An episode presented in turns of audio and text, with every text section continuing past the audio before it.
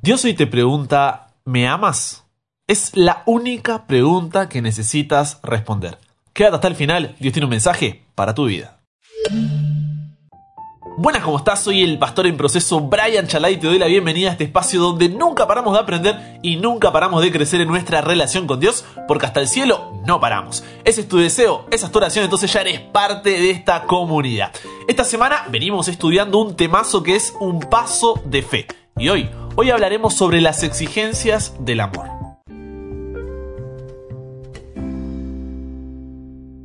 Como siempre comenzamos nuestro programa con oración, no podía ser de otra manera, así que hoy desde Paraguay nos escribe Oscar Benítez diciendo así, Amigo, te ruego tu oración por mi cuñada Estela presentado.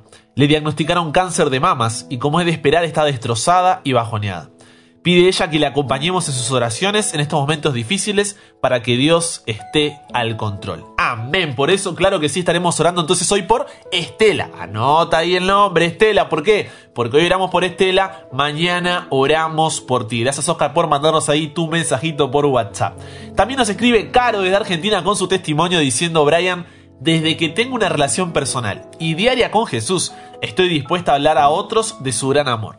Es hermoso tener una experiencia diaria con nuestro Señor Jesús. Para mí es el mejor lugar del mundo a los pies de mi Señor Jesús. Amén. Por eso, Caro, también gracias porque te tomaste el tiempito ahí de enviarnos tu mensaje. Lo valoramos un montonazo. Y también gracias a todos los que van compartiendo este programa para que pueda llegar a corazones como el de Caro. Sé que están ahí metiéndonos cierto el audio en el grupo de la familia, en el grupo de la iglesia y demás. Así que de corazón, de corazón, muchas, muchas gracias. Ahora sí, pongamos en las manos de Dios nuestro estudio de hoy. Padre, gracias porque podemos seguir aprendiendo, podemos seguir creciendo juntos. Queremos pedirte en primer lugar por Estela. Sabes que el diagnóstico que le dieron ha sido complicado y ella está batallando ahí en este momento duro de su vida. Pero que como comunidad hoy miles de personas podamos interceder por ella, que ella pueda sentir consuelo, esperanza y paz en tus brazos. También agradecerte por Caro, porque pudo encontrar esa relación contigo que pueda seguir alimentándola, pueda seguir creciendo y que pueda durar por toda la eternidad. Gracias porque como equipo, Señor, nos has unido para poder producir este programa, para poder hacerlo de la mejor manera con todo el corazón y esperamos que sea de bendición para cada corazón. Y ahora que vamos a estudiar tu palabra, pedir tu Espíritu Santo para que podamos realmente entender lo que quieres decirnos, que no sea simplemente palabras, sino que puedan llevarnos a la acción. Así que todo esto te lo pedimos y lo agradecemos sin merecerlo, pero en el nombre de Jesús oramos. Amén. Comparte con nosotros tu testimonio, tu pedido o agradecimiento. Cuéntanos de qué ciudad, de qué país eres y estaremos orando por ti y compartiendo tu mensaje. Ahora sí, por fin, ¿no es cierto? Recordemos el versículo para memorizar de esta semana que se encuentra en Filipenses capítulo 2, versículos 5 al 7 y ya nos metemos con el estudio de hoy. Haya pues en vosotros este mismo sentir que hubo también en Cristo Jesús, el cual siendo en forma de Dios, no estimó el ser igual a Dios como cosa a que aferrarse,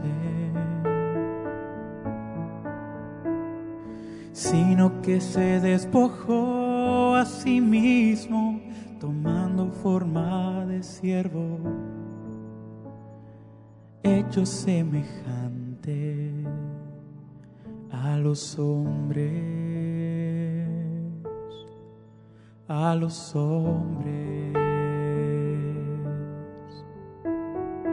El ministerio de Jesús estaba llegando a su final, la burbuja de ilusiones en la que los discípulos estaban envueltos estaba pero a punto de explotar y no sabían que el mismo Jesús, que hace horas nomás había entrado a Jerusalén montado en un asna y la gente lo había aclamado diciendo, Osana el Hijo de David, bendito el que viene en el nombre del Señor, Osana en las alturas.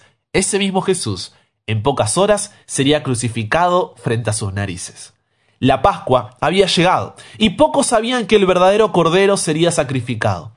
Allí estaban Jesús y los discípulos, participando de esta festividad que recordaba la liberación de Egipto, sin siquiera ellos sospechar que pronto serían liberados del verdadero enemigo, el pecado. al salir de aquella cena, hay un encuentro entre Pedro y Jesús. Leemos ahí Lucas capítulo 22, abre tu Biblia en Lucas capítulo 22, versículos 31 al 34 que dice así, préstame tus oídos. Jesús le dijo a Pedro, Pedro, escucha bien, Satanás ha pedido permiso a Dios para ponerles pruebas difíciles a todos ustedes y Dios se lo ha concedido. Pero yo he pedido a Dios que te ayude para que te mantengas firme. Por un tiempo vas a dejarme solo, pero después cambiarás. Cuando eso pase, ayudarás a tus compañeros para que siempre se mantengan fieles a mí. Enseguida Pedro le dijo, Señor, si tengo que ir a la cárcel contigo iré y si tengo que morir, contigo moriré. Jesús lo mira, ¿no? Con una sonrisa y le dice, Pedro, hoy mismo, antes de que el gallo cante, me negarás tres veces. Qué carácter el de Pedro. Extrovertido, activo, enérgico, inestable, impetuoso a tal punto que en el mismo relato, pero en el libro de Mateo, Pedro le dice a Jesús, todos estos, señalando ahí a los discípulos, te pueden negar, ¿eh? Pero yo, yo Señor, no te negaré. Jesús con una sonrisa adelanta lo que sucedería unas horas después. Mujer, no lo conozco. Hombre, no lo soy. Hombre, no sé lo que dices. Fueron las respuestas de Pedro en el patio de la casa del sumo sacerdote, cuando la gente a su alrededor lo señaló como discípulo de Jesús. Pedro buscaba no mostrarse interesado en el juicio de su maestro, pero su corazón, su corazón estaba desgarrado por el dolor al oír las crueles burlas y ver todas esas ofensas que Jesús sufría. Más aún, se sorprendía y enojaba de que Jesús se humillase a sí mismo y a sus seguidores, sometiéndose a un trato tal. A fin de ocultar sus verdaderos sentimientos, trató de unirse a los perseguidores de Jesús en sus bromas ahí inoportunas que estaban haciendo en el patio. Pero su apariencia no era natural. Mentía por sus actos y mientras procuraba hablar despreocupadamente, no podía refrenar sus expresiones de indignación por las ofensas a su maestro. Ahora, imagina esta escena mientras los juramentos y las malas palabras estaban todavía en los labios de Pedro y el canto agudo del gallo repercutía ahí en sus oídos, el Salvador de repente desvió su mirada de sus jueces y miró de lleno a su pobre discípulo. Al mismo tiempo, los ojos de Pedro fueron atraídos hacia esa mirada de su maestro. En aquel amable semblante de Jesús leyó profunda compasión y dolor. Pero no había enojo, no había ira, no se sintió juzgado por Jesús, porque Jesús lo amó. Lucas 23, 61 y 62 relata que en ese momento Jesús se volvió y miró a Pedro. Entonces Pedro se acordó de lo que Jesús le había dicho. Hoy, antes de que el gallo cante, vas a decir tres veces que no me conoces. Me negarás tres veces. Pedro enseguida salió de aquel lugar y se puso a llorar con mucha tristeza al ver ese rostro pálido, ese rostro doliente, esos labios temblorosos, esa mirada de compasión y perdón. Su corazón es como que fue atravesado por una flecha. Su conciencia se despertó. Los recuerdos enseguida llegaron a su memoria y Pedro recordó la promesa que había hecho unas pocas horas antes, de que iría con su Señor a la cárcel y a la muerte, si fuera necesario. Recordó su tristeza, cuando el Salvador le dijo en el aposento alto que negaría a su Señor tres veces esa misma noche. Pedro acababa de declarar que no conocía a Jesús, pero ahora comprendía, con amarga tristeza, cuán bien su Señor lo conocía a él, y cuán exactamente había entendido su corazón, cuya falsedad desconocía él mismo. Reflexionó, ¿no es cierto?, con horror en su propia ingratitud, en toda esa falsedad con la que había actuado, y una vez más miró a su maestro y vio cómo lo golpeaban y cómo lo herían en el rostro. No pudiendo soportar ya más la escena, salió corriendo de aquel lugar con el corazón hecho trizas, el corazón quebrantado. Siguió corriendo en la soledad y las tinieblas sin saber ni querer saber a dónde. Por fin se encontró en el Getsemaní. Su cabeza recordó vívidamente la escena ocurrida algunas horas antes. El rostro dolorido de Jesús, manchado con sudor de sangre y convulsionado por la angustia, surgió delante de él. Recordó con amargo remordimiento que Jesús había llorado y agonizado en oración solo, mientras que aquellos que deberían haber estado unidos con él en esa hora penosa estaban durmiendo. Jesús les había dicho, velad y orad para que no entréis en tentación. ¿Por qué? Porque el espíritu está dispuesto, pero la carne es débil. Pero ellos en lugar de escucharlo, ¿qué hicieron? Volvieron a dormir. En el mismo lugar donde Jesús había derramado su alma delante del Padre, cayó Pedro sobre su rostro y deseó morir. Si hubiesen pasado en vigilia, si hubiesen estado despiertos en oración aquellas horas transcurridas en el huerto, Pedro no habría tenido que depender de su propia fuerza y haber caído. No habría negado a su Señor. Si los discípulos hubiesen velado con Cristo en su agonía, habrían estado ahí preparados para contemplar los sufrimientos en la cruz, habían comprendido en cierto grado la naturaleza de su angustia que los estaba matando. Habrían podido recordar sus palabras, porque Jesús les había dicho que iba a sufrir, que iba a morir y que iba a resucitar. En medio de la oscuridad de esa hora tan triste, algunos rayos de luz habrían iluminado las tinieblas y sostenido su fe. Pero, ¿sabes qué? Eso no pasó. El tiempo transcurrió, Jesús murió, y así como murió al tercer día, resucitó. Pero el corazón de Pedro no resucitó. El corazón de Pedro estaba muerto. Pero la historia no termina ahí, así que vamos a Juan capítulo 21. Pedro, aquel discípulo caracterizado por su lealtad, había deshonrado a Jesús. El resto de los discípulos lo empezaron ahí a mirar mal, a desconfiar de él. Entre ellos se decía que después de lo que hizo, después de lo que hizo este, no podía ser parte del grupo de discípulos. Había fallado y no debía estar al frente de la predicación del Evangelio. Es en ese contexto que Pedro y los discípulos salen en su barca a pescar. Y al igual que había pasado años atrás en ese mismo mar, estuvieron toda la noche, pero no pescaron nada. La escena se repetía, los sentimientos eran conocidos, y en medio de esa impotencia por no conseguir lo que habían ido a buscar, Juan 21.5 dice que una voz les gritó desde la playa, ¡Hijitos! ¿Tienen algo de comer? Y ellos le gritaron respondiendo, ¡No! El versículo 6 continúa diciendo que él les dijo, echen la red al lado derecho de la barca, y allí hallarán algo para comer.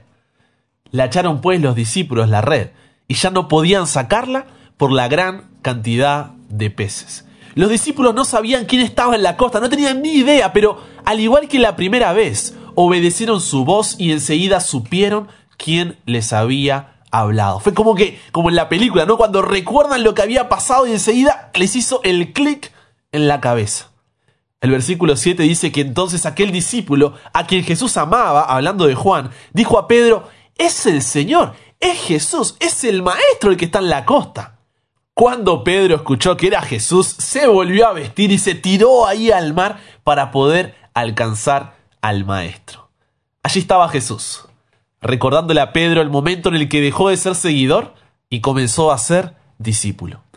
Años atrás Jesús había realizado el mismo milagro. En Lucas 5, que estudiamos el lunes, Pedro había caído de rodillas diciendo, Apártate de mí, porque soy pecador. A lo que Jesús le respondió, no temas, desde ahora serás pescador de hombres. En el momento Pedro dejó todo y lo siguió. Pero a pesar de estar tres años viajando a su lado, comiendo a su lado, durmiendo a su lado, enseñando y sanando a su lado, todavía no había entendido el significado de esa expresión.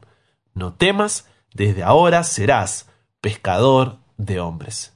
Por eso Juan 21, versículos 10 al 14, nos cuenta que Jesús les hizo una comidita y a los discípulos y cuando terminaron de comer, viene uno de los relatos más profundos de toda la Biblia.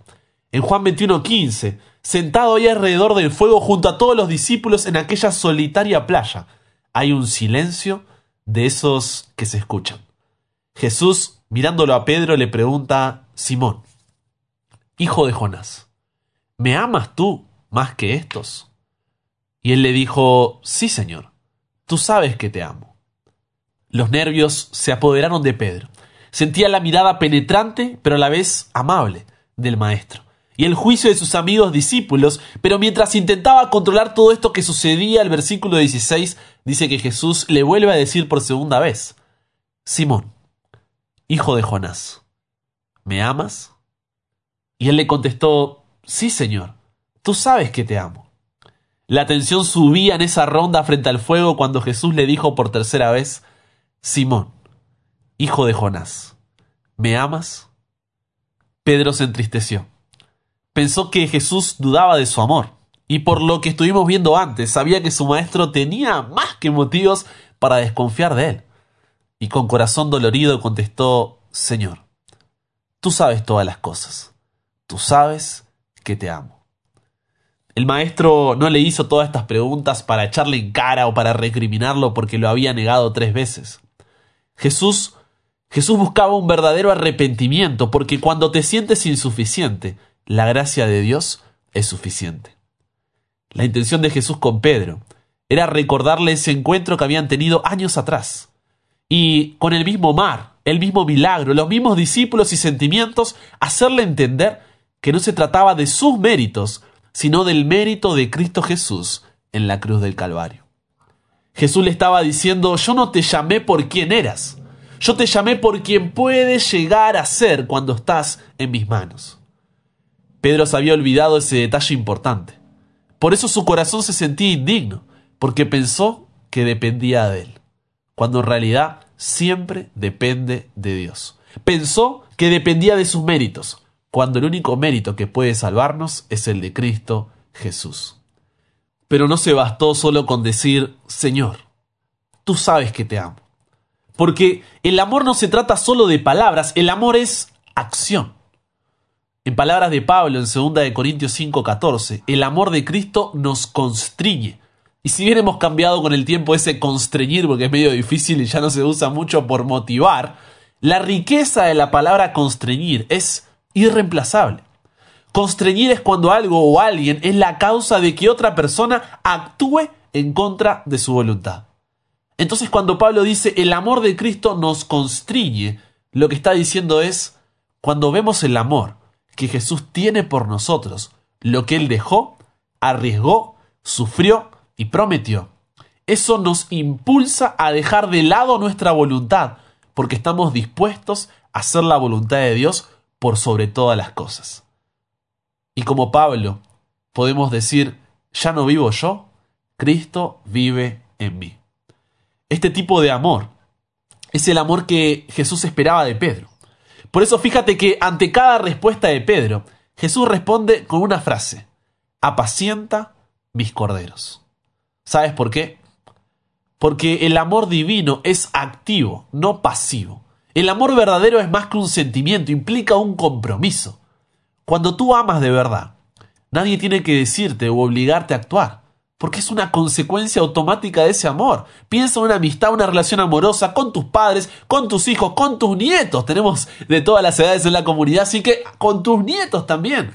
¿Cómo los amas? Sientes esa necesidad de expresar tu amor de diferentes maneras. Con abrazos, besos, caricias, palabras de afirmación, tiempo de calidad, regalos, actos de servicio y más. Y nadie tiene que venir a darte un curso o motivarte cada semana para que lo hagas. Es el resultado natural de ese compromiso llamado amor y de sentirte amado por el otro. Por eso, cuando decimos Señor, tú sabes que te amo, no podemos quedarnos quietos. Ese amor nos lleva a alcanzar un mundo perdido de hijos de Dios con una necesidad desesperada. Las personas que todavía no aceptaron a Jesús no son mejores o peores que tú. Son hijos de Dios, y tú como su hermano o hermana en Cristo debes amarlos y hacer todo para que vuelvan a casa donde pertenecen. Por eso Jesús le estaba mostrando de manera práctica sus palabras, porque como lo amaba, estaba buscando que esa oveja vuelva a redil a salvo con su pastor. Y ahora quería que Pedro haga lo mismo que él estaba haciendo por él, pero con los demás cuando Jesús le dijo a Pedro, apacienta mis corderos. Era tanto una orden como un consuelo reconfortante. Porque incluso, a pesar de que Pedro se había equivocado, todavía tenía un trabajo que hacer. Por eso Juan 21, 19 termina diciendo, después de haber dicho esto, le dijo, sígueme. Pedro tenía una nueva oportunidad. Hoy, Jesús se sienta alrededor del fuego, te mira con amor y te pregunta, ¿me amas? Puede ser que hoy tú te sientas como Pedro, insuficiente, indigno, inmerecedor de estar ahí sentado. Le había fallado al maestro, había caído, se había equivocado, errado, había pecado, y pensaba que la obra que tenía por delante era de una talla que le quedaba grande. ¿Te has sentido así alguna vez? Negaste al maestro con tus acciones. No querías hacerlo, pero volviste a caer y ahora te sientes hipócrita. No logras perdonarte y ese pecado, esa situación, esa acción o esa circunstancia dan vuelta en tu cabeza una y otra vez, llevándote a pensar que no hay salida, que tú ya no tienes oportunidad. Pero déjame decirte una cosa, ¿me permites? Préstame tus oídos para lo que te voy a decir a continuación. Puede que hoy, esta semana o hace años vengas perdiendo batalla tras batalla, pero en la cruz Jesús ganó la guerra. Por eso la promesa en 1 Juan 1.9 es que si reconocemos ante Dios que hemos pecado, podemos estar seguros de que Él, que es justo, nos perdonará y nos limpiará de toda maldad. Y si eso no es suficiente, Isaías 1.18 dice, venid luego y estemos a cuenta.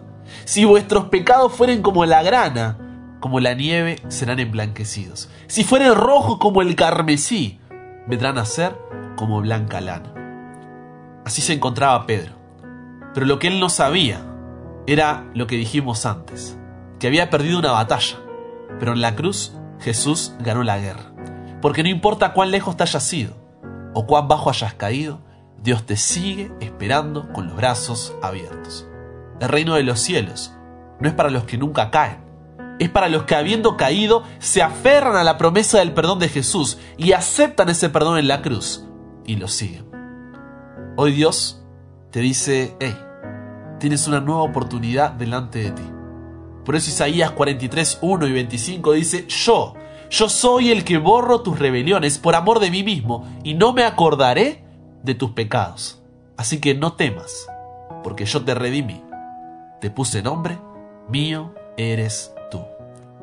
Dios hoy te llama a dar un paso de fe, un salto de fe, para que puedas tener la seguridad de tu perdón y no te veas por lo que eres, sino por lo que puedes llegar a ser en sus manos. Si tú te arrodillas y confiesas tu pecado delante de Dios y le cuentas tu situación, puedes confiar, puedes tener la seguridad en su perdón. Y si no te sientes perdonado, pídele que te ayude a perdonarte a ti mismo, porque muchas veces ahí está el problema. Dios te perdonó, pero tú no te perdonaste. Si estás escuchando este programa, sé que aunque sea en el fondo, amas a Dios. Así que es hora de que ese amor te constriña, te lleve a la acción y dejes que Cristo transforme tu vida para que pueda utilizarte en el proceso de transformar a otros. No se trata de ti, se trata de Él. Cuando te creas insuficiente, recuerda que la gracia de Dios es suficiente. Dios aún no ha terminado contigo. Todavía hay un lugar en su obra para ti, una historia que nadie podrá contar, solo tú. Que este no sea un programa más, que entre por un oído y salga por el otro. Que tampoco sea un programa más que ahora te revuelve los sentimientos, pero al rato te olvidas. Que la palabra de Dios hoy pueda motivarte a pelear en esta guerra que tenemos contra el mal. Porque si no respondes a ese llamado y disfrazas tu fe por temor a lo que sea, terminarás negando al Maestro. En presencia de los discípulos, Jesús reconstruyó la confianza de Pedro le dio la seguridad de su perdón y lo llamó a dar un paso de fe en la predicación del Evangelio. Fue así como ese Pedro herido al ver el amor de su maestro no volvió a ser el mismo. Días más tarde de ese encuentro, miles, miles se bautizaban ante su testimonio acerca de Jesús. Ciegos miraban, cojos caminaban y la esperanza era plantada en cada corazón. Llegado el momento, Pedro incluso murió crucificado ya no podía negar a aquel que lo amó, aun cuando ni él mismo se amaba. Por eso, antes de morir nos recordó en 2 de Pedro 3.9, el Señor no retarda su promesa, según algunos la tienen por tardanza, sino que es paciente para con nosotros, no queriendo que ninguno perezca, sino que todos procedan al arrepentimiento. Dios hoy te pregunta, ¿me amas? Así que voy a dejarte un minuto y medio con la música de fondo para que puedas orar y puedas responder esa pregunta a Dios. Sé sincero, ábrele tu corazón, dile, Padre, siempre cumplí con todas las reglas, normas, estándares que se esperaban de mí, pero nunca tuve una relación contigo. Apenas te conozco, pero quiero hacerlo. Dile, Padre, he fallado, estoy cansado de caer una y otra vez. Necesito tu mirada de amor. Dile, Padre, me he apartado de tus caminos, pero es hora de volver a casa. No sé qué debas confesarle hoy a Dios, pero aprovecha esta oportunidad. Tendrás caídas, volverás a equivocarte, pero hoy le entregas tu vida a Dios para que cuando estés en el suelo recuerdes que perdiste una batalla, pero Cristo ganó la guerra por ti y debes seguir luchando. Y luego yo cerraré con una oración.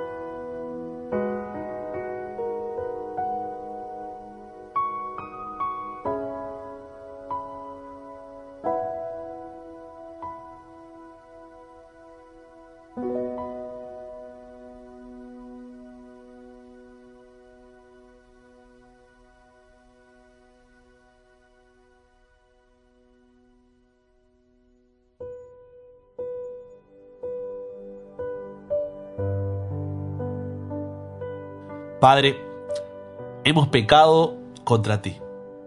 Ya no somos dignos de ser llamados tus hijos. Pero podemos ver tus brazos abiertos diciéndonos, ya era hora de venir a casa. Tú escuchaste las oraciones que fueron hechas, Dios, y quiero pedirte que puedas dar la seguridad de tu perdón a cada corazón que fue abierto delante de tu presencia. Padre, nada somos, pero en ti lo somos todo. No queremos más disfrazar nuestra fe Queremos dar el paso de fe y compartir de tu amor con los demás. Sabemos que no será fácil, pero sí será eterno. Así que nos entregamos a ti para que tú nos cambies, nos renueves, nos transformes. Somos tuyos. En el nombre de Jesús oramos. Amén.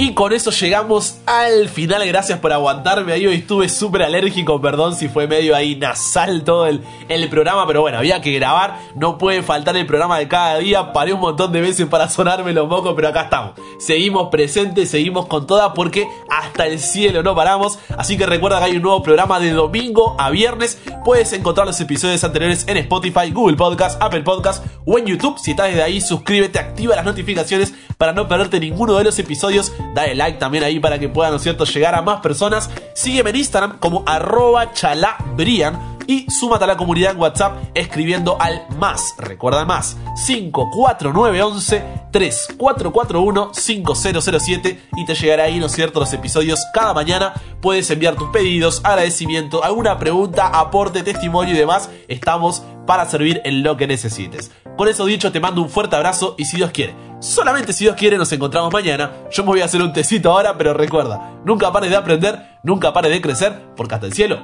no paramos.